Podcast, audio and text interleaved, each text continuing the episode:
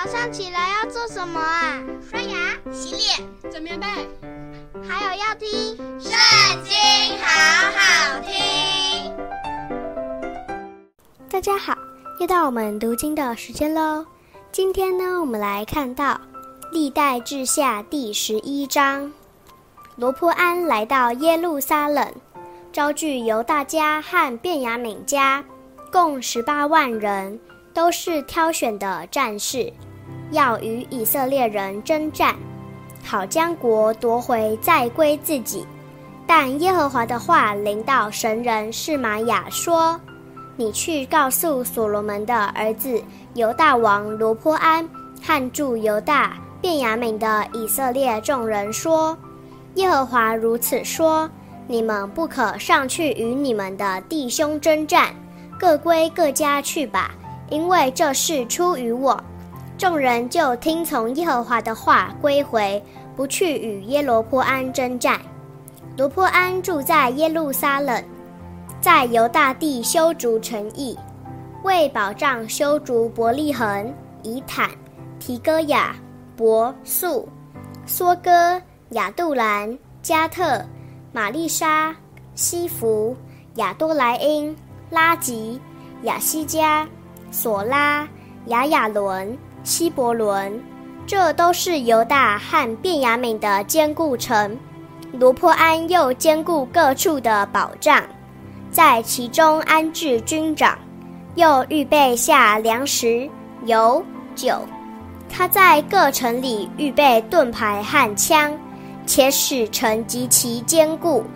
犹大和便雅悯都归了他。以色列全地的祭司和利未人都从四方来归罗波安。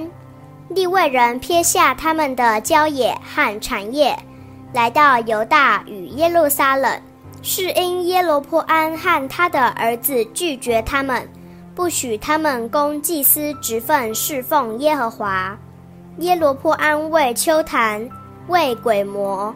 为自己所铸造的牛犊设立祭司，以色列各支派中，凡立定心意寻求耶和华以色列神的，都随从利未人来到耶路撒冷祭祀耶和华他们列祖的神，这样就坚固犹大国，使所罗门的儿子罗波安强盛三年。